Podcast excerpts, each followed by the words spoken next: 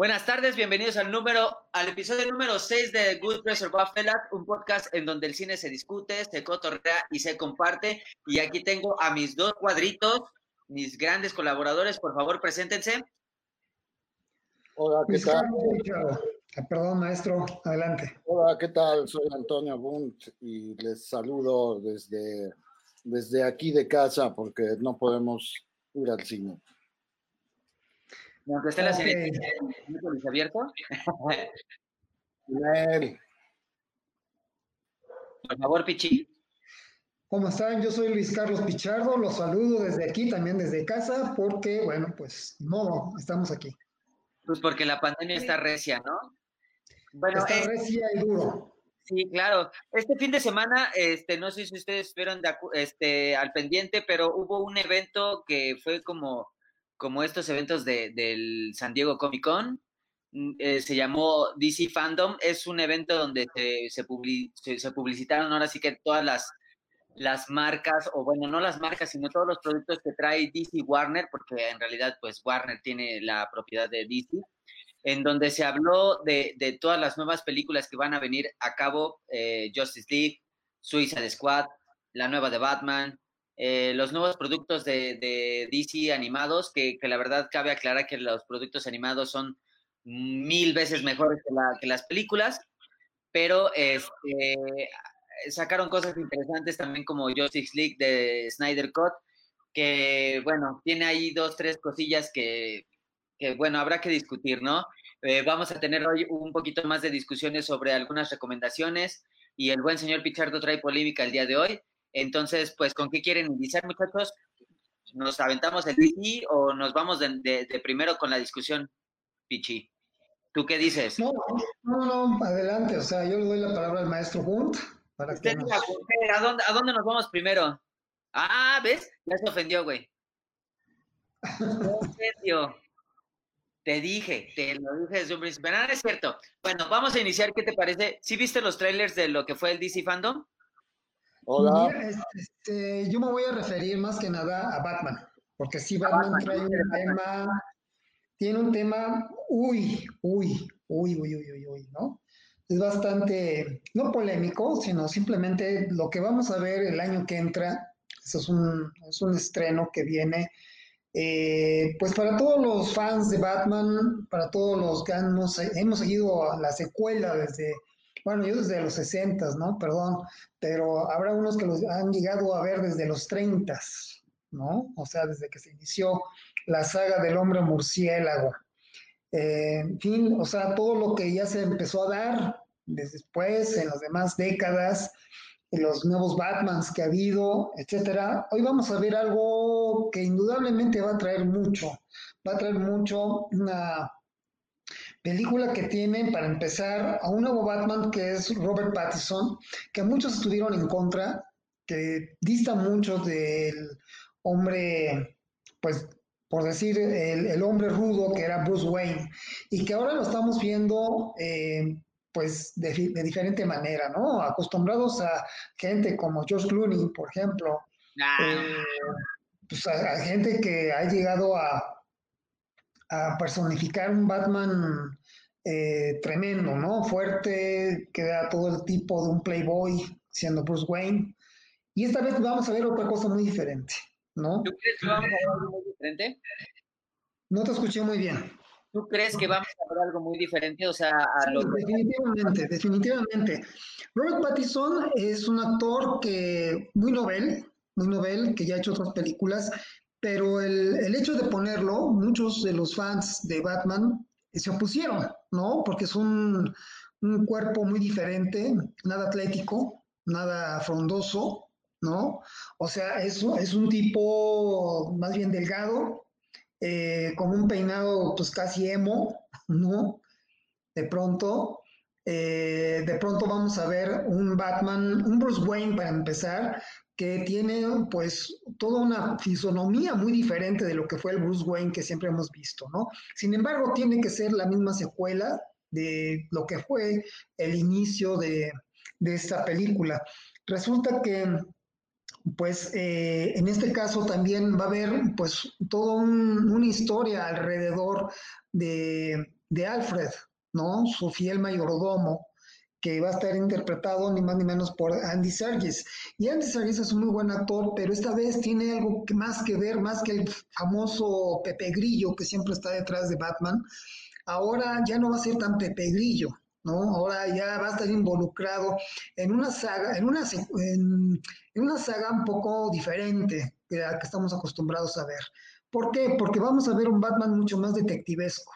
Lo vamos a ver ya como un tipo muy tipo Sherlock Holmes, ¿no? O sea, un tipo que nos va a dar eh, una entrada muy, eh, muy diferente a lo que hemos estado acostumbrados a ver a este Batman, que obviamente sí lo vamos a ver pelear, sí lo vamos a ver en su nuevo Batimóvil, que además es un Batimóvil que viene siendo una reproducción de un Batman del cómic donde él eh, rescata a uno de los Robins, ¿no? Que es como una especie de Ferrari. Y entonces, pues está estilizado este nuevo Batimóvil, ¿no? Como un tipo este, Ferrari, muy diferente, más, eh, no tan aparatoso, no tan espectacular como fueron los otros batimóviles, ¿no? Pero indudablemente sí tiene este look setentero, eh, con este tipo de Ferrari más aerodinámico. Y entonces, pues también, bueno, pues Matt Reeves, que es el, el, autor, el guionista de esta nueva saga, pues nos va a involucrar en muchas cosas, ¿no? O sea, es un guionista muy fiel a lo que se ha seguido con todos los directores de Batman, donde hay un elemento que muy desconocido para todos ustedes, quizá. Ustedes no saben que grandes de las, una de las tantas frases que se adaptaron al guion de Batman son de Jorge Luis Borges. ¡Tómala! Esa no me la sabía. Sí, efectivamente, ya lo habían, ya me lo hemos visto en, en, este Batman Returns, ya lo habíamos visto que toma ciertas frases de los libros de Jorge Luis Borges. Y aquí lo vuelve, lo vuelvo a decir en una de las tantas frases que sacaron de la LEP, inclusive de, Jorge Luis Borges, que es ni más ni menos la frase cuando le dicen, ¿cuál es el precio de tu ojo ciego? Y tómala. Es algo que realmente inclusive el mismo Reeves, el mismo eh, guionista de esta nueva saga de Batman, pues lo presenta, ¿no? O sea, sí está muy impresionante el asunto y nos, nos, nos pone este sobre aviso de la interesante que va a ser esta nueva película que vamos a ver en el 2021. Ahora, tenemos nuevos villanos. Nuevamente Batman eh, se despoja un poco del Joker, ¿no? Aunque no va a estar de todo, del todo ausente, les voy a decir por qué. Sino vamos a tener, obviamente, a una gatúbela. Ricardo, ¿por qué? ¿por qué? los podescuchas, ¿por qué?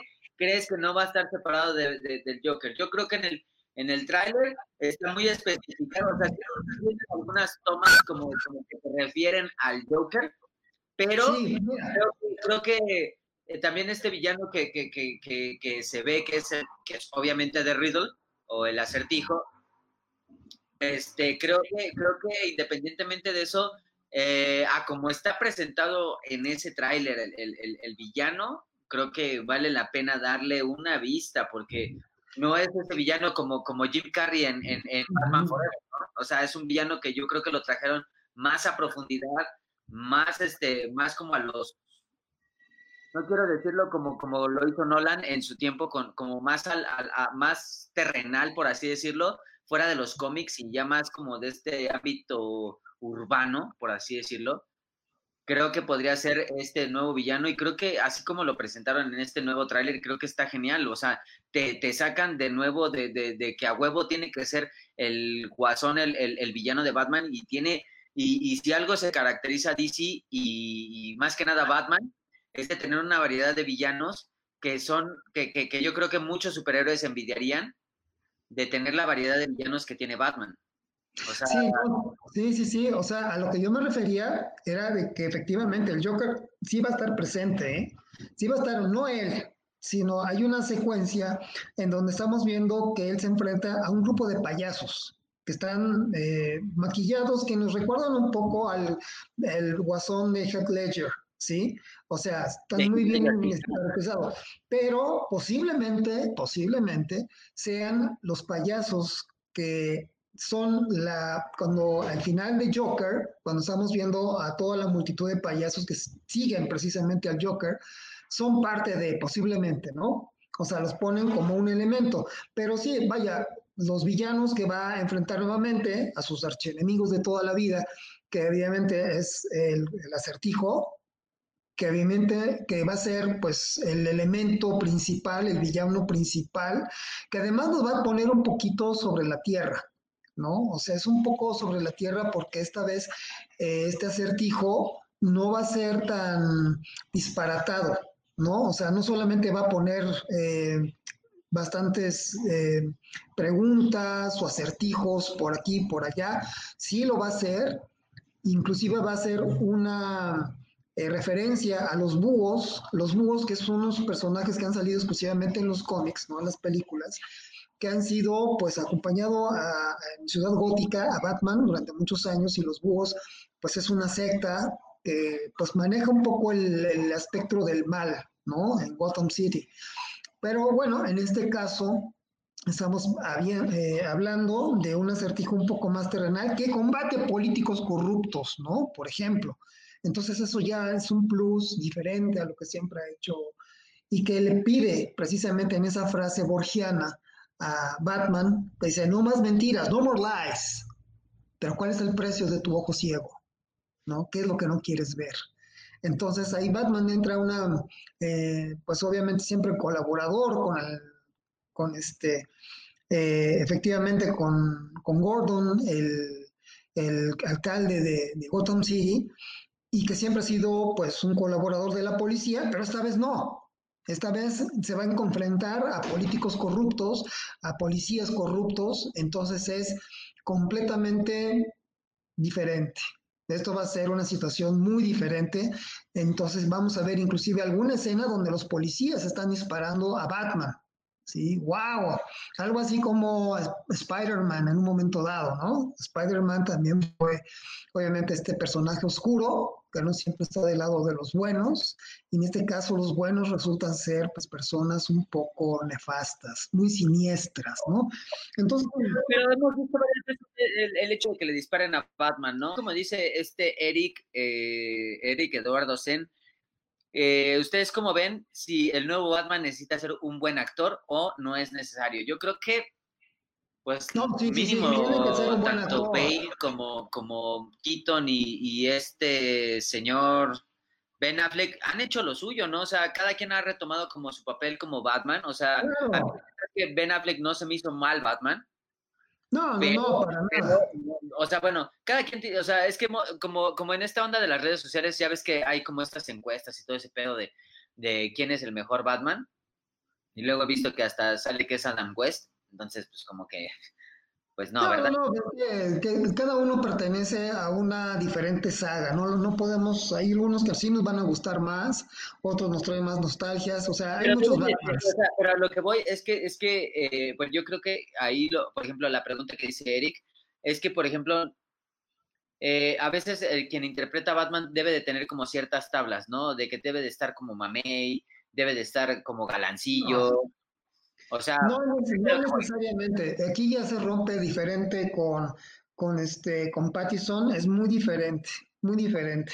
Es, eh, vamos a ver un Pattison oscuro. De hecho, hay una escena donde se le va a ver que cuando le quitan la máscara, eh, recuerdan que siempre usan un maquillaje negro, todos los Batmans han usado un maquillaje negro en los ojos, alrededor de los ojos, ¿no? Y curiosamente, como arte de magia, cuando se quitan la máscara ya no lo tienen, pero esa vez, en esta ocasión sí vamos a ver ese maquillaje, ¿no? Esta vez sí vamos a ver a un Bruce Wayne con sus, eh, sus maquillajes alrededor de los ojos, ese antifaz que se va a poner, lo vamos a ver. Entonces sí vamos a tener como una situación muy diferente, ¿no? Una situación que nos va a sorprender a todos porque lo vemos eh, disminuido en ese sentido, ya no es el galancete siempre eh, de tipo Hollywood que ha recurrido. Hoy vamos a ver inclusive un, eh, un traje muy diferente también de Batman que nos recuerda un poco al Batman de los años 50 pero que en esta ocasión está estilizado al siglo XXI, por supuesto, pero hay algo muy curioso en el murciélago que tiene en el pecho. Va a ser una cosa que no sabíamos, que está compuesto por eh, elementos metálicos que son las pistolas, que curiosamente fueron las que mataron a sus padres cuando él era niño y que le destruyeron completamente su infancia. Bolas. Entonces ahí vamos a ver algo muy inédito, eh, vamos a ver estas características de este nuevo Batman que compite con unos villanos que nos van a hacer un poquito bolas, ¿no? O sea, un acertijo que parece ser no tan villano. ¿Y qué creen? También un pingüino, un pingüino que va a estar ni más ni menos interpretado por Colin Farrell. ¡Wow! ¿No? Pero Entonces, aparte que no se reconoce en el, o sea, no lo ves así como tal en, en, el tráiler, o sea, no, no ubicas que sea el pingüino, una. Y dos, no, bueno el maquillaje porque no topas que sea el pingüino, o más bien no, no topas siendo Colin Farrell siendo el pingüino, ¿no? No, claro que no, pero sí, obviamente es el pingüino. Claro, no es como tan estilizado como lo que hizo Tim Burton con Danny DeVito, ¿no? Muy diferente que, claro, también la que hizo Danny DeVito es genial, ¿no? Por supuesto, me encantó. Eso es un, es, digamos, es el tercer pingüino que vamos a ver en todas las sagas de Batman. El primero que, que fue hecho por Burgess, Meredith Burgess, Meredith Burgess, que hizo con, este, era el primer pingüino que vimos en la serie de Batman con Adam West. Después ya vimos a Danny DeVito y esta vez vamos a ver un Colin Farrell. Es decir, estamos viendo a tres muy buenos actores interpretando a este nuevo personaje que no ha salido. Esta es la, la tercera vez que sale, ¿no? O sea, desde que entonces lo hizo este, la serie, después Tim Burton y esta vez eh, con este nuevo Batman. Entonces, pues bueno, también vamos a ver una gatúbela. No sé con quién hasta está interpretada, pero que también su traje y su caracterización es mucho más eh, más simple, no hay tanta espectacularidad en todo eso. lo, que hizo, lo que hizo, por ejemplo, Nolan con, con, con la Gatúbela, ¿no? O sea, no, no específicamente le llaman Catwoman, pero eh, pues, es obvio con las orejas y todo ese rollo, ¿no? Sí, ese, ese mismo rollo. Sí, eh, realmente igual que el pingüino no están diciendo exactamente quiénes son, pero ya más que nada, ¿sabes por qué? Porque Matt Reeves los está poniendo como el origen de los villanos el origen de los villanos, es eso. Entonces, No lo vemos como en esa serie, por supuesto, no lo estamos viendo como tal. O sea, no hay unos trajes que ya los identifican, como fue en el caso de Tim Burton, o, como el acertijo de la serie de Batman de Adam West. No, por supuesto que no. O sea, los estamos viendo como una nueva eh, situación en el guion, donde estamos viendo por primera vez unos, el origen de esos villanos, que claro va de acuerdo con también el origen de Joker.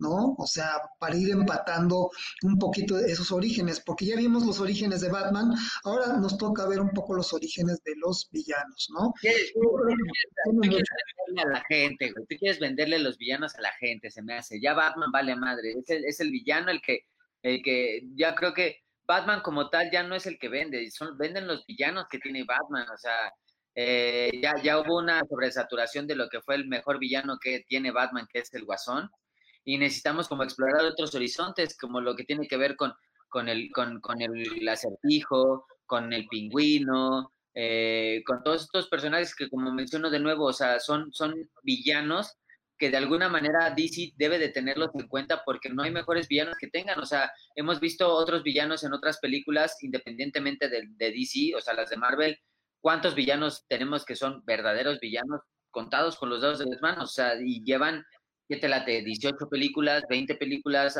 armando eh, este, este rollo de héroe-villano, pero ninguno le ha llegado a los talones tal como, como, como un Joker a su Batman.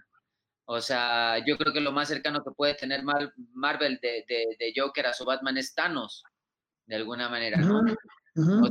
pero, estás hablando de una película que tardó 20 años en volver, en hacerse.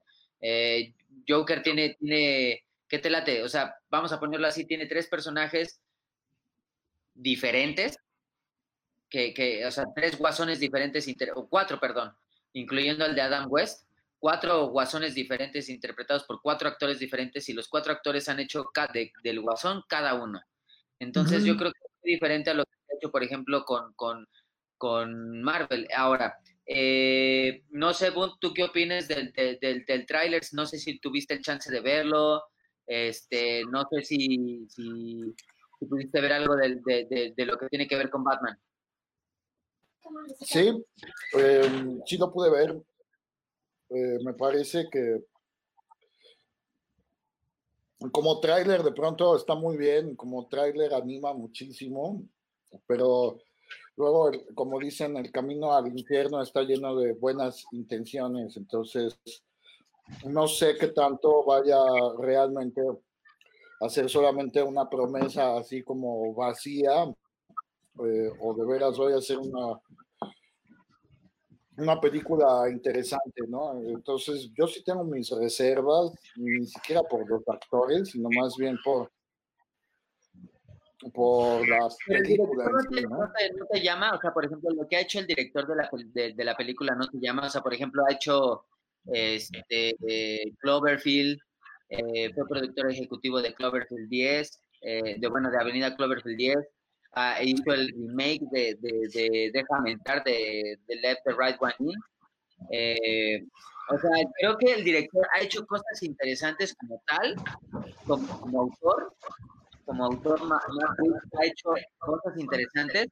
Entonces, dejarle, dejarle la, la, la batuta después de, de la actividad que hizo Zack Snyder con, con Superman y Batman, porque a mí la, la verdad es que Superman contra Batman esperaba mucho y ya después de la segunda vez que la vi dije, no, bueno.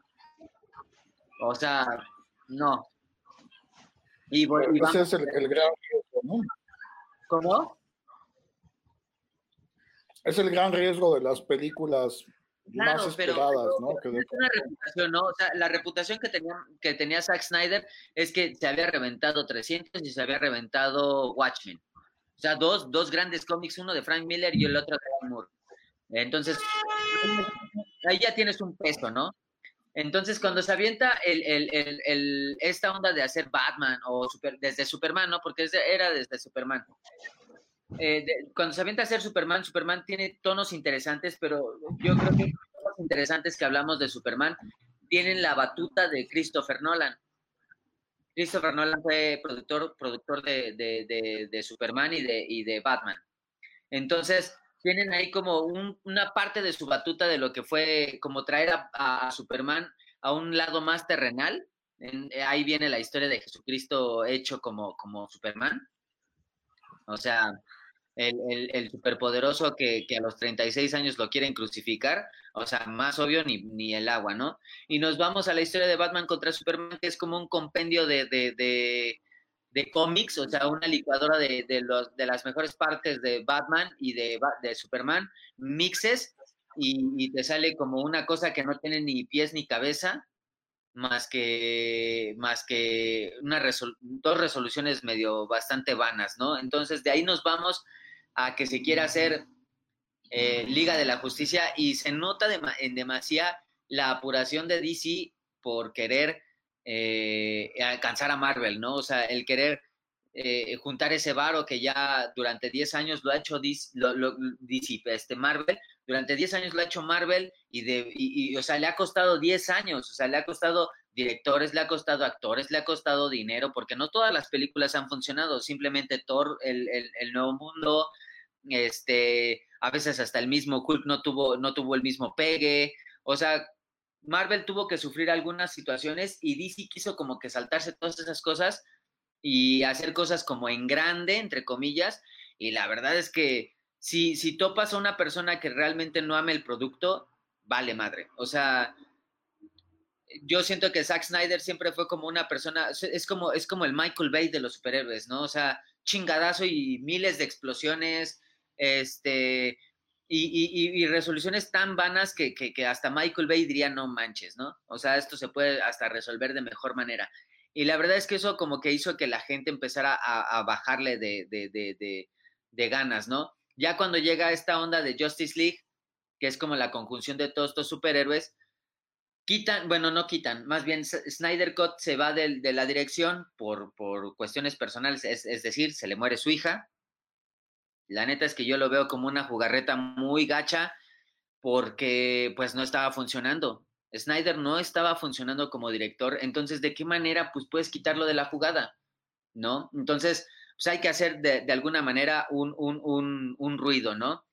Y de ahí fue que este cuate, bueno, yo, este Zack Snyder sale de la batuta como director, entra Josh Whedon, que Josh Whedon fue el director de Avengers 1 y Avengers 2, y le da como ese toque marveliano, si quieren ponerlo así, a, Justice League y pues todos sabemos el, el, desenlace de la historia, ¿no? O sea, la verdad es que es una película igual, o sea, pues como de acción, sin tantos rollos y, o sea, nada, nada que ver a un desenlace épico como lo que fue Avengers, Infinity War y Endgame, o sea, las dos películas como tal. O sea, no, nada que ver, ¿no? O sea, quieren hacer un Justice League sin, sin, sin, sin corazón, ¿no? Sin, sin, sin alma. Entonces, eh, ahora después de tanto tiempo y después de mucha presión de los fans, llega esta versión que, va a ser para HBO Max, que bueno, no sabemos aquí en México cuándo vaya a llegar HBO Max, pero pues somos, somos, somos mexicanos y la verdad es que pues a quien le interese la película la va a ver un día después de que se estrene o el mismo día que se estrene, porque pues, pues la piratería está ante todo, ¿no? La, la piratería está en, todos lados, entonces pues no, no, no, no dudemos en que vaya a estar en plataformas de, de, internet eh, al otro día que salga, ¿no? Entonces, aquí hay una, una parte importante porque eh, este Zack Snyder quiso hacer una película completamente diferente a lo que vimos en cines en su tiempo. Eh, y la otra es que, pues bueno, también HBO Max le dio, o HBO como tal, le dio como la, el chance de poder hacer una película de cuatro horas. Cuatro horas, o sea, no me chinguen. Cuatro horas de, película en la cual, pues si nos ponemos quisquillosos, yo alguna vez vi una película de Zack Snyder de tres horas y media que se llama Watchmen Ultimate Cut. Y la verdad es que es como rascar y rascar y rascar y rascarle a lo más que quiso hacerle. O es como el corte original que tuvo, yo creo, como esos cortes originales que todo mundo, que todo director tiene, es su primer corte y ese es el que quiere aventar, ¿no? Esta es la película que yo tengo pensada y así va a salir, ¿no? Sin pensar que, que, probablemente, pues muchas de las escenas no funcionen, eh, muchas de las cosas que, que, vaya a poner no vayan a funcionar, pero bueno, eh, muchos de los fans hicieron esto de, de, de sacar Justice League de Snyder Cut y bueno, esta, este, esta película va a estar el próximo año, porque pues este año ya y por muchas cosas pues no vamos a tener mucho cine como, como tal. Eh, entonces esta película se va directamente a HBO Max con el mismo reparto, nuevas escenas y todo este rollo. No sé si ustedes tuvieron la oportunidad de ver el tráiler, yo creo que ya me alebresté un poquito.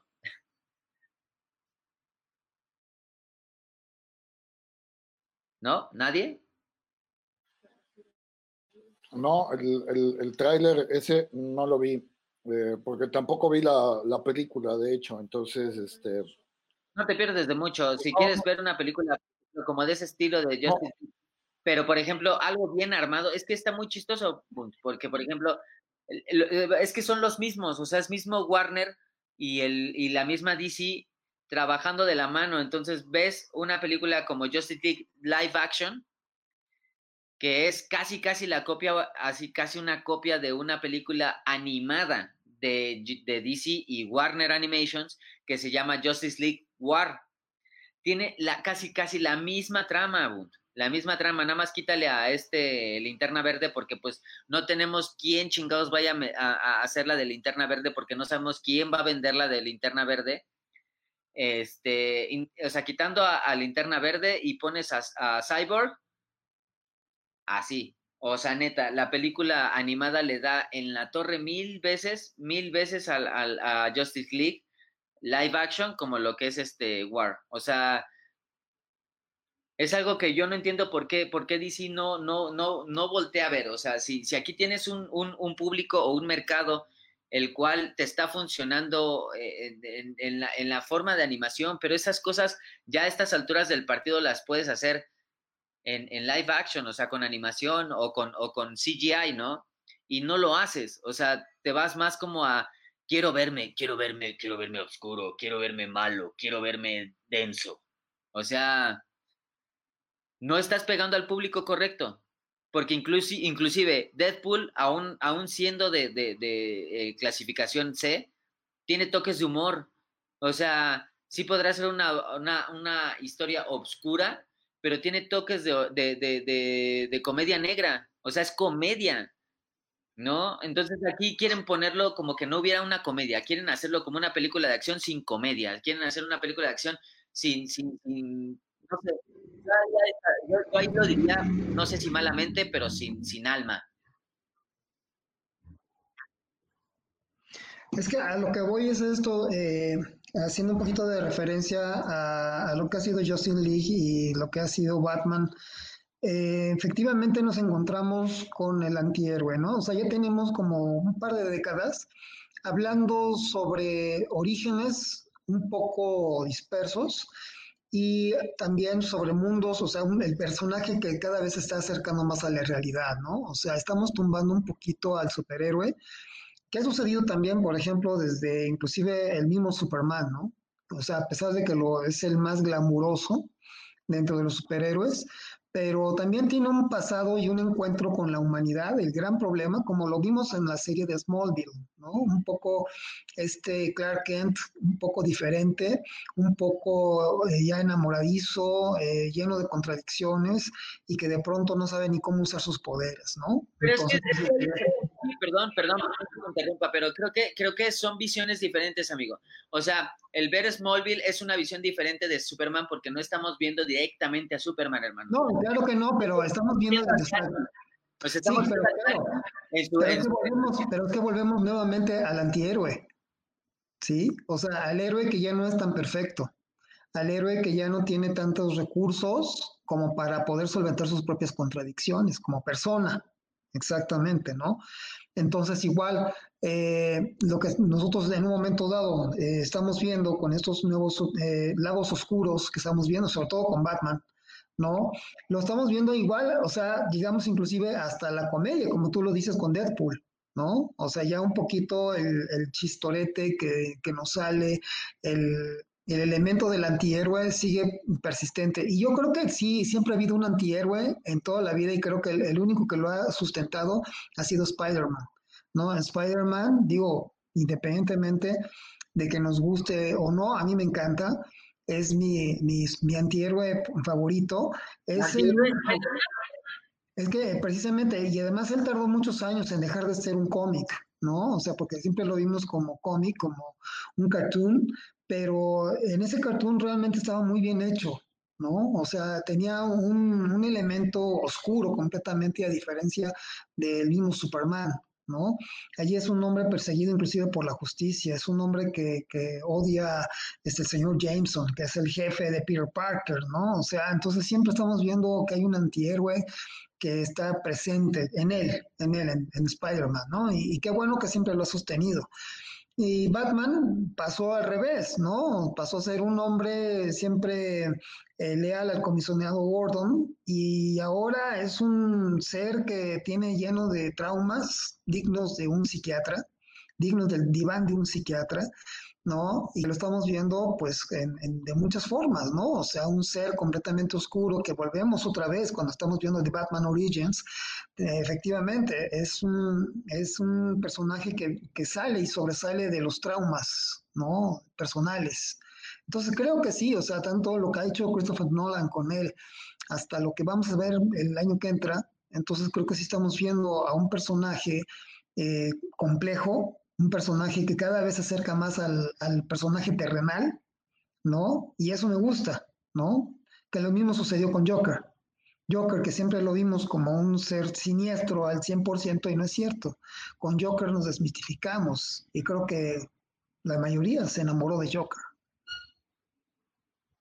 Híjole, me pones en un, eh, me pones en un dilema, porque pues no es que me haya enamorado no de Joker, la película es muy buena, pero eh, sí, tienes toda la razón en ponerlo como en una manera más terrenal. Eh, nos vamos con Eh, bueno, no sé si ustedes lo vieron, pero no fue como un tráiler como tal, fue, fue, eh, yo le llamo feature, o sea, un detrás de cámaras de lo que viene con, la nueva película de Suicide Squad, que viene con, esta Margie Robbie, ¿sí se llama? Margie Robbie, sí, Margie Robbie, y este, y vienen con otros personajes que vimos en la, en la original de, de, Suicide Squad. Entre ellos ya vienen nuevos personajes, ya viene nuestro mexicano Joaquín Cosío, ¿no? Eh, que, también ahí tiene un papelito en, en, en The Suicide Squad. Y es dirigida por eh, James Gunn. James Gunn es el mismo que les hizo eh, Guardianes de la Galaxia 1 y 2 y que le dio otro giro bastante, bastante necesario al, cine de Marvel en su tiempo y que este compa dijo, bueno, pues eh, quítate que ahí te voy y esto es lo que voy a hacer. ¿Por qué? Pues porque Disney en su momento eh, encontró unos tweets de James Gunn que tenía algunos chistes basados en la pedofilia o algo así y lo corrieron y DC aprovechó ese pequeño momentito que tuvo libre James Gunn para decirles, para decirle, ¿sabes qué? Jálate con, con Suicide Squad, haz lo que quieras con esa, con, con, esa saga y, rífate, ¿no? Más que nada, rífate.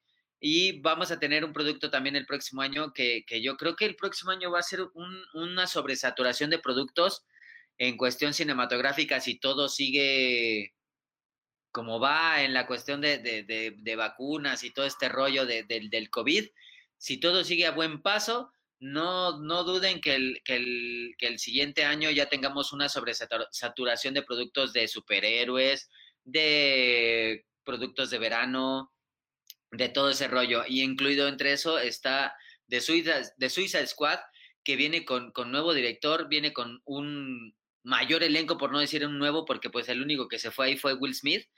Eh, pero, pero la verdad es que vale la pena, yo creo que ahí sí vale la pena darle, darle una checadita a ese producto, porque, porque James Gunn funciona o ha funcionado como tal en, en, en, los productos que lo han puesto como director y como escritor, porque también él ha jalado eh, en Guardianes de la Galaxia 1 y 2 como escritor. Entonces, vale la pena darle, darle una vista. Este, aquí nuestro amigo Guillermo Reyoso nos dice que en el Snyder Cut vamos a ver algo parecido con lo que pasó en el juego de Injustice, que muere Luis Lane y Superman se vuelve de alguna manera malo. Creo que en las visiones de Batman todo iba para allá. Eh, híjole, no sé ustedes cómo ven. Yo la verdad es que no veo que vaya para allá.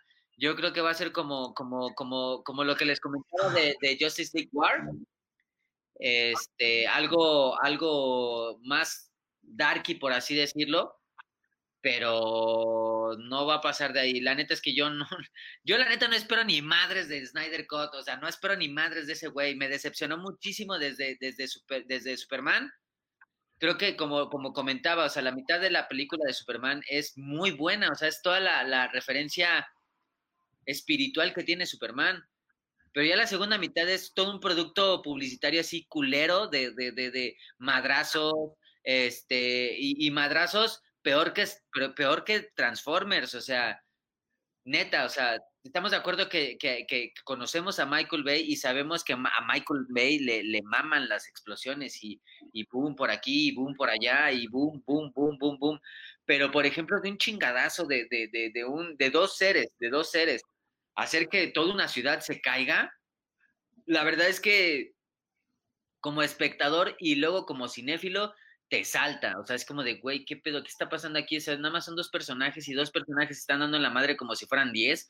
O sea, qué pex. Y luego las determinaciones que saca en, en, en, Justice League, o, no, no en Justice League, perdón, en, en Batman contra Superman, y cómo terminan, y cómo terminan dándote una, el, peor, la peor muerte de Superman en la historia del cine.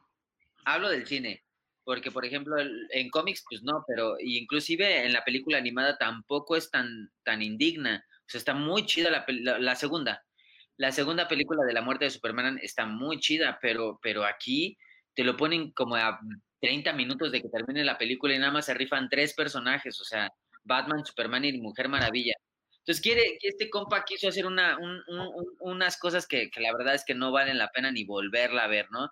Inclusive, me, o sea, por, por cuestiones de a ver si justificaba lo malo que lo había hecho, vi la versión extendida de Batman contra Superman y la verdad es que no le ve, no le ves ni pies ni cabeza, o sea, insisto, este compa le gustan las películas largas y le gustan las películas que no nomás este es como puro, puro, puro madrazo que la neta ahí ya no funcionó. Entonces, vámonos al siguiente tema, muchachos.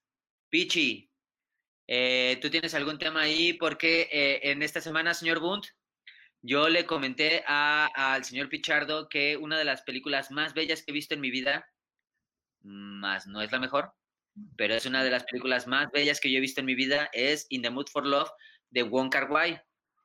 Eh, creo que, creo que es una película que, independientemente del tiempo, e, es una película atemporal, o sea, independientemente de, que la película esté retratada en los años 60, es atemporal, o sea, no, no hay una función de tiempo. Yo creo que ahí funciona un... Eh, es como la fotografía, la fotografía es eterna y si entre más bella la fotografía, más bella va a ser a posteridad, o sea, me gustó mucho la forma en cómo está fotografiada, en cómo está hecha, en eh, hasta cierto punto cómo está escrita, porque pues solo la, historia es la que está escrita, los diálogos no están escritos. Eh, es una manera nueva de trabajar como lo, como lo que logró Wong Kar Wai. Este, entonces, eh, acaba de, acaba de darle su vista por primera vez, entonces me gustaría escuchar como, como qué opina de la película y saber tu opinión también, también Bunt, porque sé que es tu película favorita de toda la vida.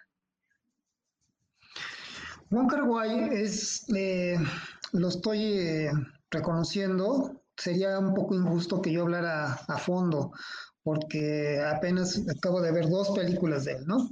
Pero entonces, eh, precisamente arranqué con In the Mood for Love.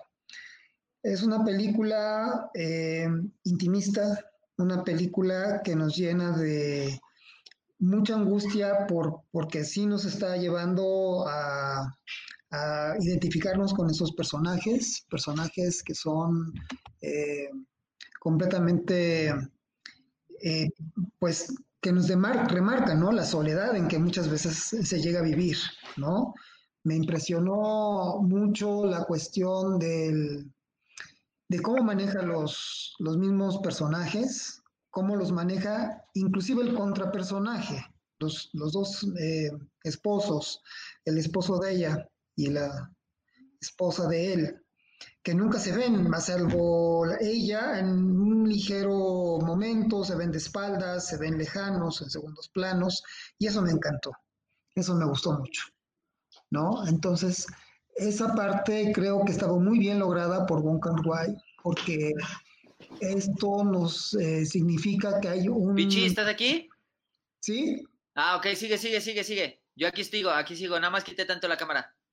Ok, entonces sí, hay un momento en que nos, que nos lleva, nos lleva a, a, una muy buena narrativa.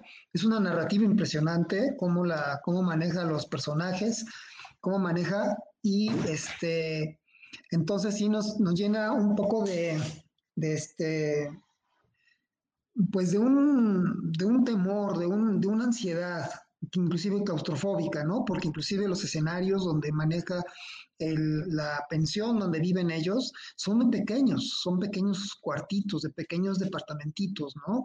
Y el manejo de cámaras es precisamente casi un POV que nos maneja estas, estos pasillitos que apenas caben dos personas, ¿no? Apenas. ¿no? Es más, de hecho, caben dos personas, ¿no? Eh, estamos viendo inclusive una cocina que se ve de lejos, estamos viendo eh, personajes eh, como es la cocinera, que siempre está de buen humor, pero que desconoce todo lo que ha sucedido, lo que está sucediendo con ellos, ¿no?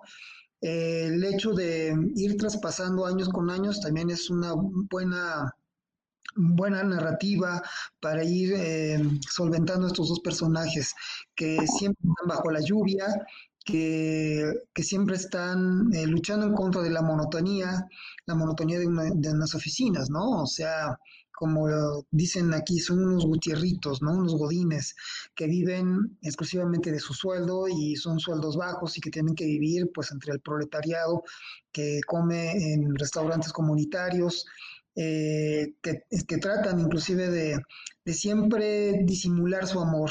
Estos dos amantes que nunca se tocan, salvo las manos, que nunca los vemos darse un beso, que nunca los vemos eh, darse más allá de un abrazo, más que cuando ella llora. Entonces estamos viendo un tipo de personajes shakespearianos completamente, ¿no? Dentro de la misma tragedia, una tragedia que no pueden superar y que no superan jamás, a pesar de que el final, pues, eh, pues lo estamos viendo de que finalmente él se salva, ¿no? Él se salva de una manera y ella se salva de otra, pero indudablemente nos, nos quedamos con esa ansiedad, con esa, a mí me causó mucha ansiedad, ¿no? Al final, de esperar que viniera eh, un desenlace mejor para ellos, ¿no? Y, realmente pues me, quedé a, tres pueblos lejanos, ¿no?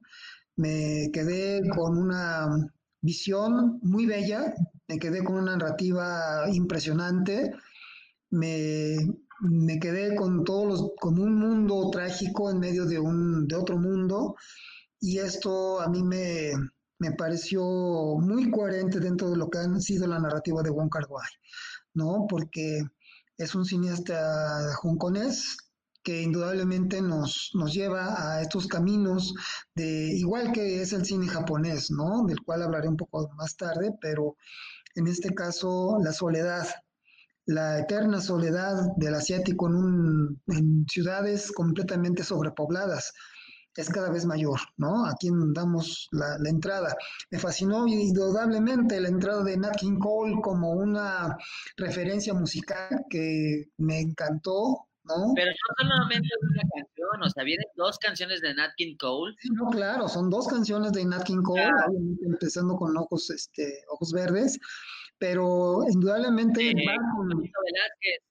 cabe aclarar. Sí, sí, sí, o sea, ahí, esa canción es 100% mexicana, cantada por uno de los mejores cantantes de, Estados Unidos en su tiempo. Sí, claro. Y, la verdad es que traída, eh, y lo que más me sorprendió es que es traída a un, a un cine que no se ve. Es un cine que solamente se ve, por ejemplo, de manera bueno, yo en ese entonces, ¿no? Ya cuando la vi, para mí se me hizo como mundial, ¿no? Pero en ese entonces yo creo que eh, eh, no se veía en todos lados ese cine, o sea, Wong Kar Wai no se veía en todos lados en ese entonces. Entonces, es una película que trasciende fronteras, es una película que trasciende muros de alguna manera, porque es, es no sé si, si sea cuestión como de los asiáticos o de los orientales como tal, pero sus historias son, son, son muy universales. Es una historia es una historia que no, no necesariamente tiene que pasar en, en, en, Hong Kong, puede pasar en cualquier punto del mundo, o sea, son, es una historia universal, o sea... Sí, no, rescato mucho lo que tú dices, ¿no? De que es inclusive atemporal, a pesar de que, que arranca en los 50 y le hace un muy gran homenaje a los años 50, ¿no? 50, 60, pero es atemporal, o sea, esa, esa, esa historia es, desde los, es de los 50, 60 por la vestimenta. Sí, claro, pero lo puedes poner en cualquier momento y en cualquier tiempo y en cualquier lugar.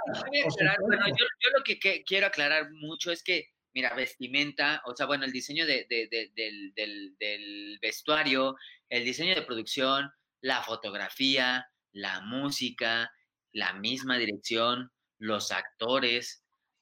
O sea, si te lo pones a ver, ¿podría ser una película perfecta?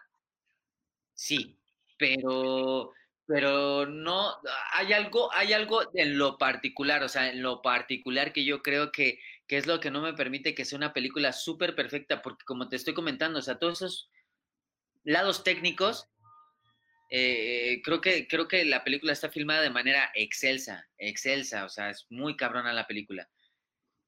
Eh, yo quisiera escuchar al maestro Bunt. ¿Cómo? Quisiera escuchar al maestro Bunt al respecto. ¿Qué pasó, Bunt? ¿Dónde está usted? Yo creo que se nos perdió. Está, está perdido en el limbo eh, este, el, profesor Bunt porque se quedó dormido. Pero En cuanto lo retomemos al señor Bond, este, pues ya, que nos dé su opinión de la película. Pero la verdad es que eh, vale mucho la pena la película. Eh, no es de la, no es de las películas que se van a encontrar eh, en plataformas de streaming. Creo y fervientemente que la pueden encontrar en la página de internet de Cineteca para Raros. Vale muchísimo, muchísimo la pena que se puedan echar una vista de esta gran, gran película, porque, eh, como les comentamos, tanto, tanto el señor Pichardo y yo, eh, vale mucho la pena por todas estas eh, cuestiones técnicas de, de fotografía, de actuación, diseño de vestuarios, diseño de producción, eh, yo creo que otro de los... ¿eh? El vestuario es impresionante, el de ella es impresionante. los vestidos que saca, los, los vestidos que saca la actriz es, son, son, son verdaderamente hermosos y los peinados y todo lo que tiene que ver con ello. Pero independientemente de eso, la manera en cómo está filmada, y aquí hay un, un punto bien importante, la película nunca tuvo guion, nunca, solamente tuvo una historia y la historia estaba contada de alguna forma que solamente Wong Kar Wai sabía. Entonces, eh, por ese lado, eh, vale, es muy meritoria la, la, película porque, este, pues normalmente vemos que es muy complicado las, las improvisaciones para los actores y ahí se nota el amor que le tuvieron los actores al, proyecto, el amor que le tuvieron al, director y al guion mismo para poder hacer esta gran película. La verdad es que vale mucho la pena. Y si en algún momento pues retomamos al señor Bund, este, pues que nos cuente un poquito su percepción de la película para que nos complemente todo esto que estamos hablando. Ahora, eh, bueno, señor Pichi, ¿alguna recomendación que tú tengas, por ejemplo, de, de lo que hayas visto esta semana? Bueno, pues vi ni más ni menos que una, una muy buena película que se llama Confessions. Confession, que es de una cineasta que se llama Tetsuya Nakashima. Tetsuya Nakashima tiene varias películas, o sea, de eh, y empecé a ver sus películas. Una de ellas pues ha sido El mundo de Konako, que es del 2014, y Memorias de Matsuko, que es, es una de las películas que son Memories of Matsuko. Es una gran película.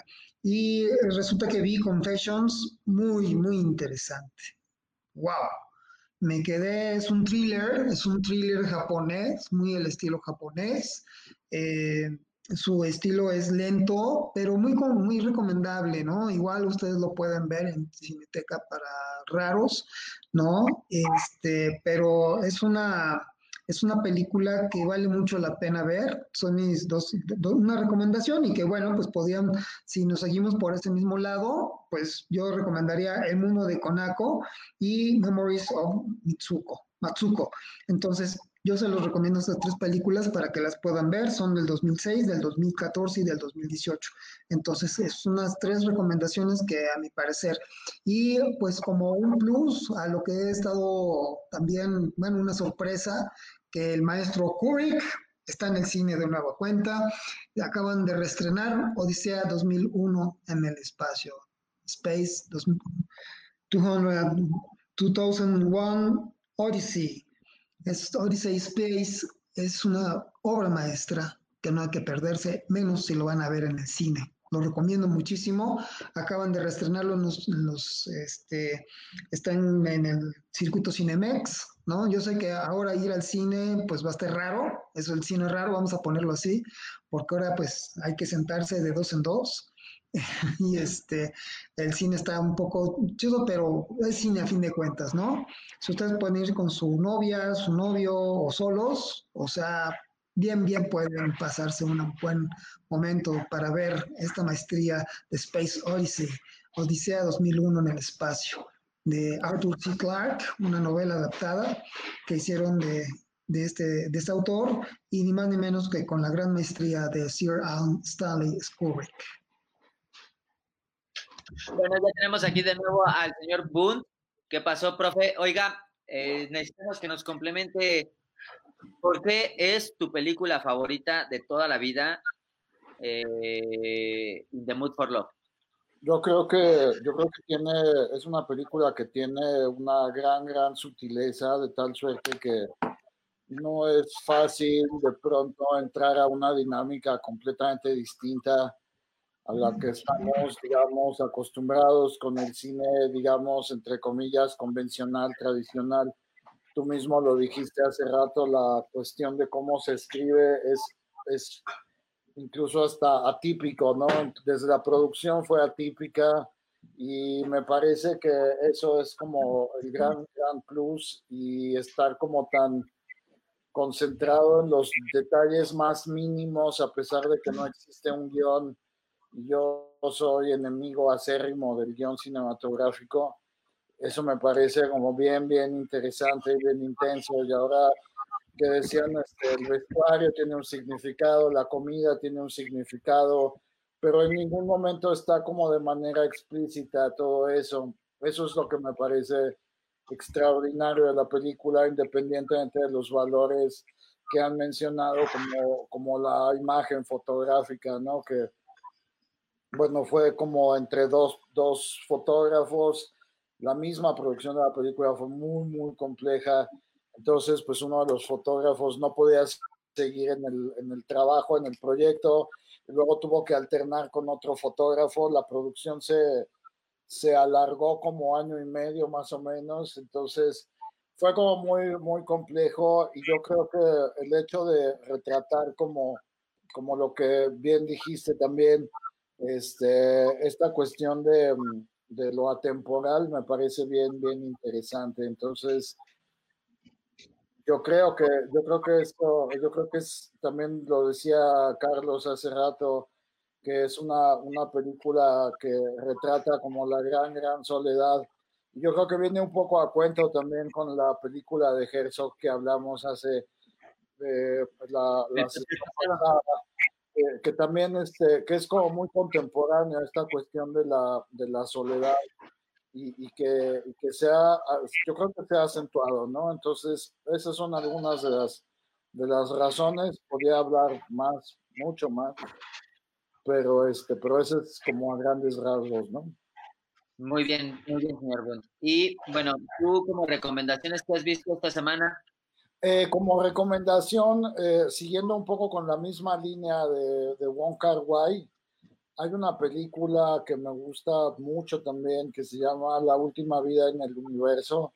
No sé dónde esté, este, si está en, plataformas. Yo la tengo en monolítico, ahorita que Carlos habla de 2001, la tengo en monolítico DVD porque pues es como un monolito, el estuchito del DVD y ya es como, como venerable el DVD, entonces pues esa la tengo y esa es una película que también es una película eh, tailandesa de Penek Ratanarwan, que es una, es una película también como, como, como muy, muy bella, muy dolorosa también, y, va como en la misma línea, en esta misma línea del cine asiático más contemplativo. Em, y, y, qué más, qué más, pues esa, esa es básicamente mi, mi recomendación al, al, al día de hoy. Pichi, ¿sigues aquí?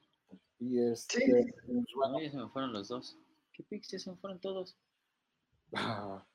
yo sí estoy. Hola. Ya. Hola. ¿Siguen? ¿Siguen? ¿Siguen? ¿Siguen? Sí, aquí seguimos. Vientos.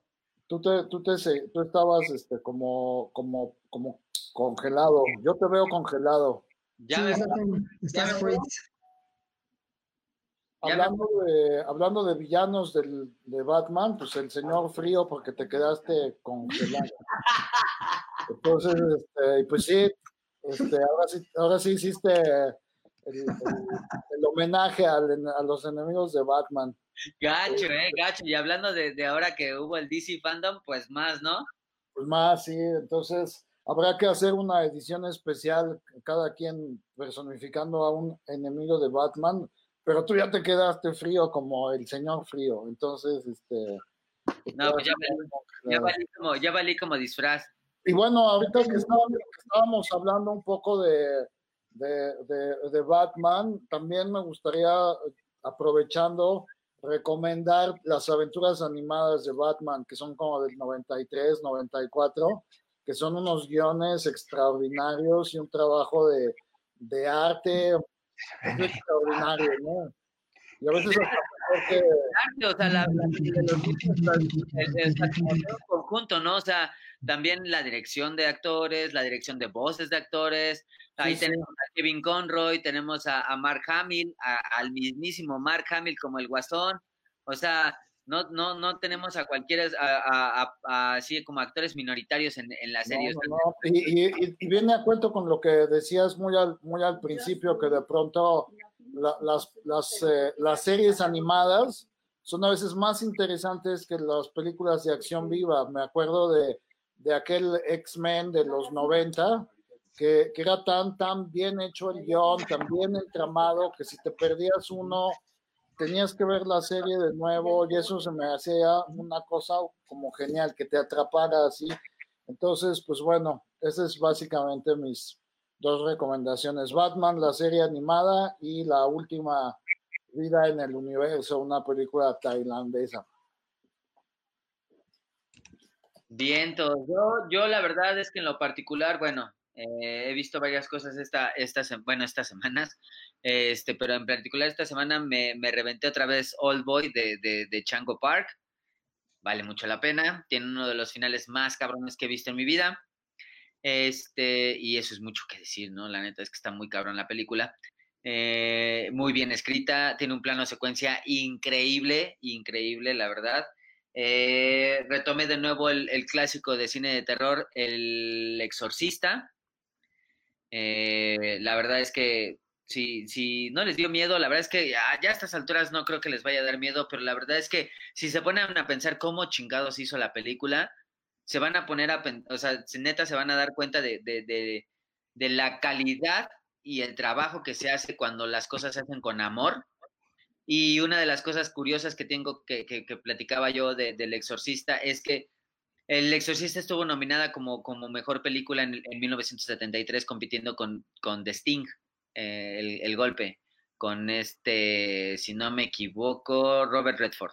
Robert Redford, no, y es que te voy a decir una cosa, William Fredkin venía precisamente desde su película de contacto en Francia haciendo muy buen cine. Entonces el exorcista se convierte en un muy buen referente para hacer un buen guion a partir de William Peter Blatty, que es su autor este, principal de, El Exorcista, que después dirige muy desafortunadamente El Exorcista 3. Pero esta del Exorcista nos habla de una historia más allá del miedo. Creo que es una muy buena historia, muy interesante, ¿no? Yo creo que si uno se mete en el papel del papel del, en el papel del, del padre Carras, entonces ahí estamos viendo a un personaje completamente patético, un sacerdote que está perdiendo la fe, que incluso es psiquiatra, que vive en una situación precaria económica, eh, la relación con su mamá, una, ancianita de, origen griego que, está ya muy enferma y pues esto se aúna a la situación de, de que tiene que ir a practicar un exorcismo en pleno siglo XX en este caso.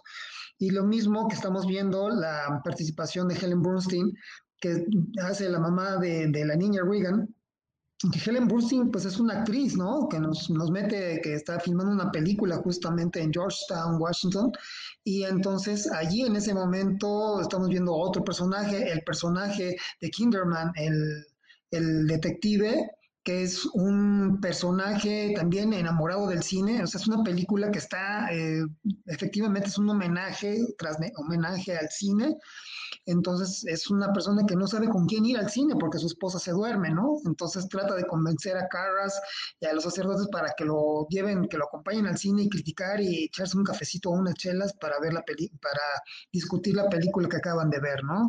Y, y es muy sarcástico y pues él está sobres, ¿no? Es un gran cinéfilo.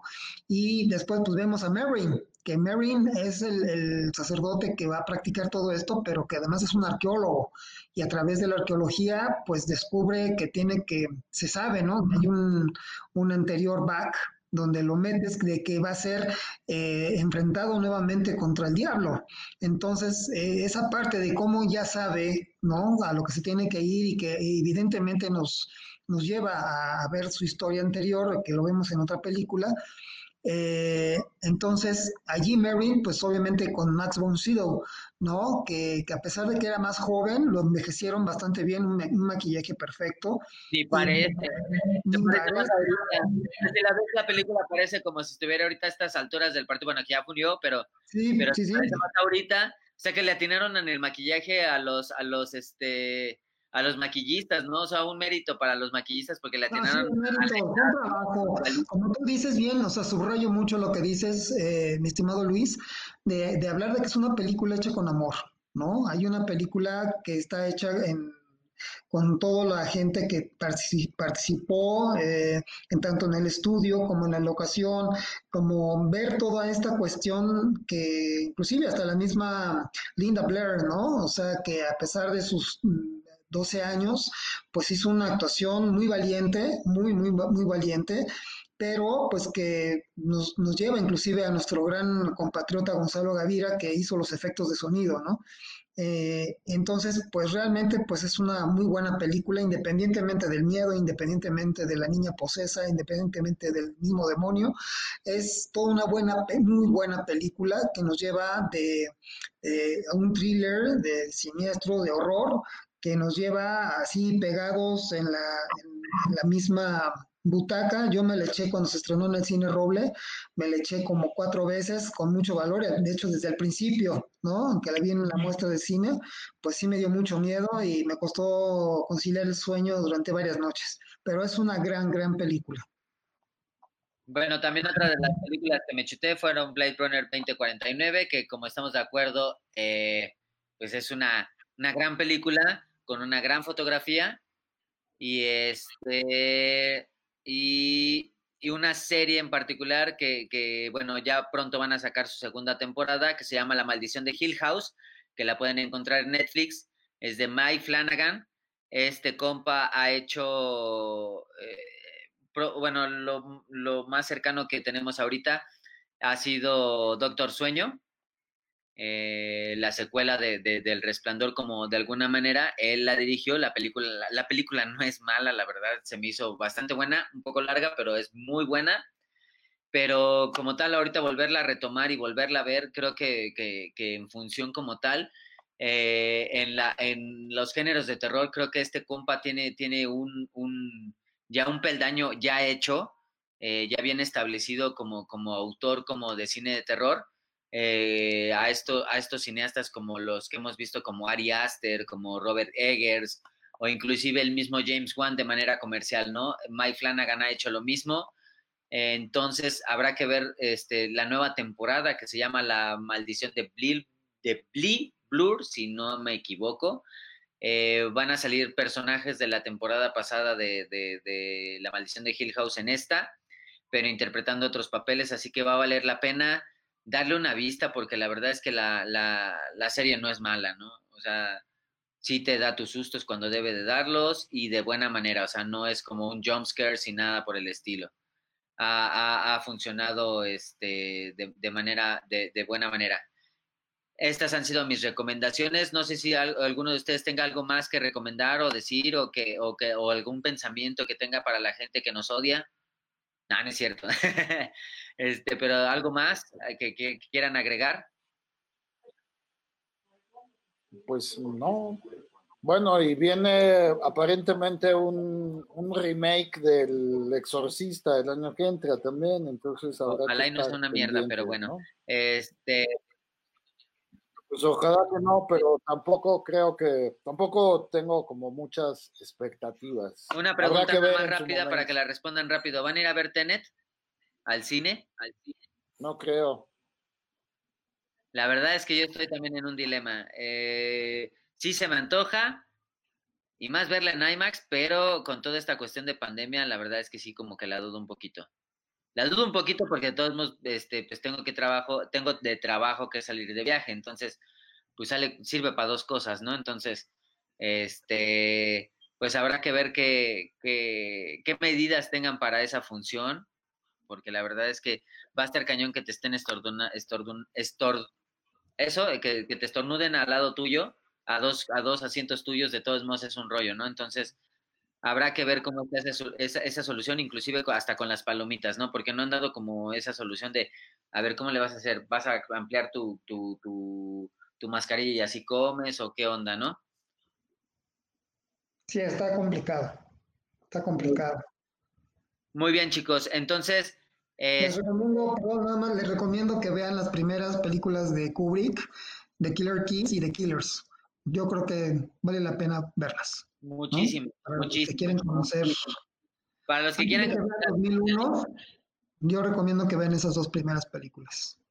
Yo también recomiendo. Sí, muy bien. Eh, muy bien. Eh, ya es estamos en las últimas. Yo creo que ya aquí se termina esta, esta sesión de podcast. Se los agradezco a Luis Carlos, Antonio y a toda la bandita que nos estuvo escuchando y viendo de manera en vivo. Eh, no tardamos en salir en, plataformas de Spotify, YouTube, eh, iTunes. Ya estamos en todas las plataformas por si quieren escucharnos. Denle follow. Denle follow también aquí en YouTube denle seguir en, Instagram y en todas nuestras plataformas, tanto, tanto en, redes sociales como en YouTube.